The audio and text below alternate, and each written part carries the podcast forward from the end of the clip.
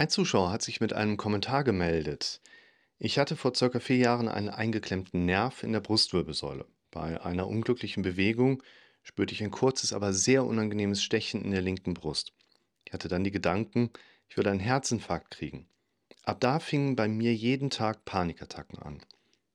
Innerliche Unruhe, Magenschmerzen, Brennen in der Brust, enge Gefühl, teils sehr starke Extrasystolen und so weiter. Außerdem wurde um diese Zeit Bluthochdruck bei einer Langzeitmessung festgestellt. Ich bin jeden Tag mit der Angst vor diesen Panikattacken aufgewacht und so fing das Hamsterrad an, sich zu drehen. Ich habe mich durchchecken lassen, war zwei Jahre in psychotherapeutischer Behandlung. Das hat schon sehr geholfen. Es kommen aber leider immer wieder kleinere Attacken auf. Bestes Beispiel, ich war letzte Woche mit meinem Hund draußen kurz vor der Haustür hatte ich wie aus dem Nichts diese unangenehmen Extrasystolen. Dadurch resultierten fast 24 Stunden ein Angst- und Unruhegefühl mit deutlich erhöhtem Puls und auch Blutdruck. Ich bin jetzt bis zum Wochenende andere Wege mit dem Hund gegangen und jetzt am Samstag und Sonntag den Weg, wo es letzte Woche aufgetreten ist. Ich habe nicht mehr daran gedacht, aber wie aus dem Nichts an fast der gleichen Stelle verspürte ich das enge Gefühl in der Brust, hatte das Gefühl, schlechte Luft zu bekommen und ich fing an zu husten. Kaum war ich in der Wohnung, wurde es schlagartig besser. Leider fällt es mir in den letzten Monaten wieder etwas schwerer, mich da nicht reinzusteigern. Da man mal wochenlang gefühlt der glücklichste und gesündeste Mensch zu sein gewesen ist und wie aus dem Nichts sowas aber wieder hervorkommt. Was mir aber immer sehr gut hilft, ist mit meiner Familie, entsprechend vor allen Dingen meiner Mutter und meinem Bruder darüber zu sprechen. Dann vergeht das Ganze etwas schneller. Ich habe mir in den letzten Tagen ein paar deiner Videos angeguckt und in vielen sieht man sich selber wieder. Man glaubt es kaum, wie verbreitet sowas ist, da scheinbar kaum darüber gesprochen wird. Die Tipps in den Videos sind bis dahin sehr hilfreich. Das, was der Zuschauer hier beschreibt, sind teils sehr unangenehme Präsenzen, Sensationen, die vor allen Dingen natürlich auch ganz stark mit Schmerz im Zusammenhang stehen können, wo man schon wenn man damit länger zu tun hat, ja irgendwann vom Arzt gesagt bekommt, hier, hör mal, das ist dein Kopf. Was man damit nicht meint, ist, dass das einfach nur alles im Kopf herkommt und da ist nicht wirklich auch was, aber es reicht ja eine leichte Verlegung, Beeinträchtigung eines Nerves, zum Beispiel in der Brustwirbelsäule, der nach vorne geht, und wir haben ein sehr starkes Schmerzphänomen. Und im Grunde genommen gehört das zu unserem Leben dazu. Aber was der Kopf dann im Automatikmodus daraus macht, was ist das, warum ist das, wie viel, wie oft, warum und wie gefährlich. Und dann haben wir natürlich auch wieder das Problem, wir erleben diese Gedanken, wir kriegen sie noch nicht differenziert als, ach, das ist nur unser Kopf, der gerade eine These einwirft, der wir ja gar nicht folgen müssen. Aber da wir uns dessen in dem Moment nicht bewusst sind, zack, haben wir die ganzen Befürchtungen direkt mit an Bord. Und daher ist die im Prinzip Entstehung von Panikstörungen ein recht einerseits unvorhersagbares Muster, weil eben jedes Leben eines Menschen gewisse andere Verläufe nimmt, aber im Hintergrund passiert eigentlich immer das Gleiche.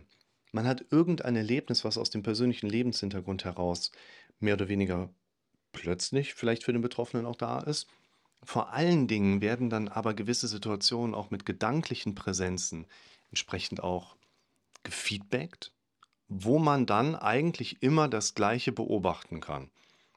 Wir bekommen Gedanken, die Gedanken werden wiederum bewertet von unserem Kopf. Unser Gehirn arbeitet im Automatismus gerne negativ, dramatisch, misserfolgsorientiert. Heißt, du erlebst irgendwas und dein Kopf wird dir als erstes im Automatikmodus anbieten, was ist, wenn das irgendwas Gefährliches ist? Herzinfarkt, wie bei hier dem Fall, der beschrieben wurde. Und diese Befürchtungsgedanken, die im Automatismus kommen, sind häufig welche, nee, die lassen wir dann erstmal stehen. Wir reagieren da nicht unbedingt aktiv drauf und sagen, nein, das ist kein Herzinfarkt, das ist total unwahrscheinlich. Ich habe mich gerade blöd gedreht, da ist irgendein Nerv gerade ein bisschen geärgert. That's it. Das machen wir nicht. Wir folgen dann dem Gehirn, gehen nicht voraus, lassen unserem Gehirn die Dominanz und Kontrolle. Und dann landen wir auch ganz schnell in einer solchen Unruhesituation. Und im Grunde genommen ist der Weg zu einer professionellen Beratung, wie jetzt einer Psychotherapie, Krankenkasse, Medikamente, Psychiater, ist ja nicht verkehrt.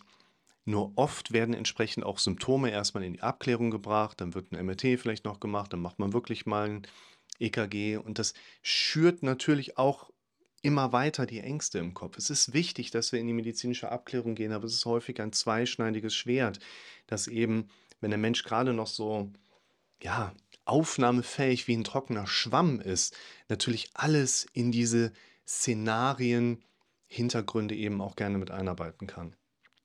Und das, was der Betroffene hier schreibt, ist vor allen Dingen etwas, wo ich jetzt von der therapeutischen Seite aus sagen würde, mach damit weiter.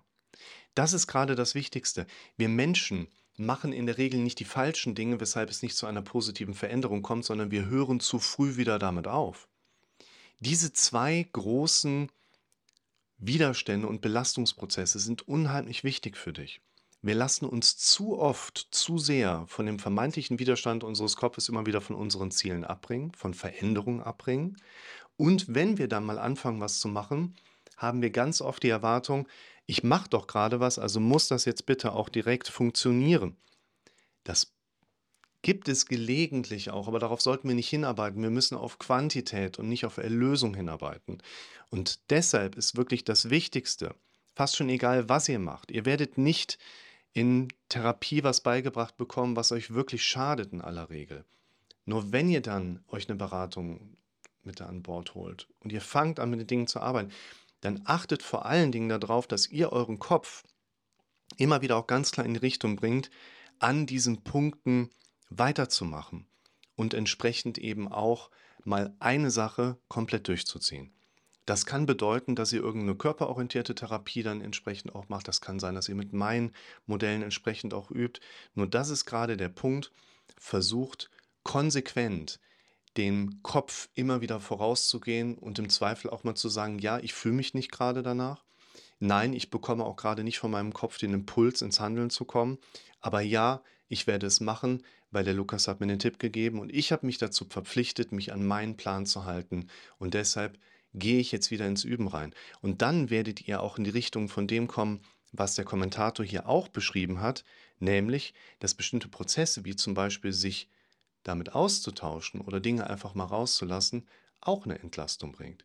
Also, es ist fast schon egal, wie ihr aktiv werdet in Bezug auf eure Symptome. Achtet vor allen Dingen darauf, dass ihr am Ball bleibt. Musik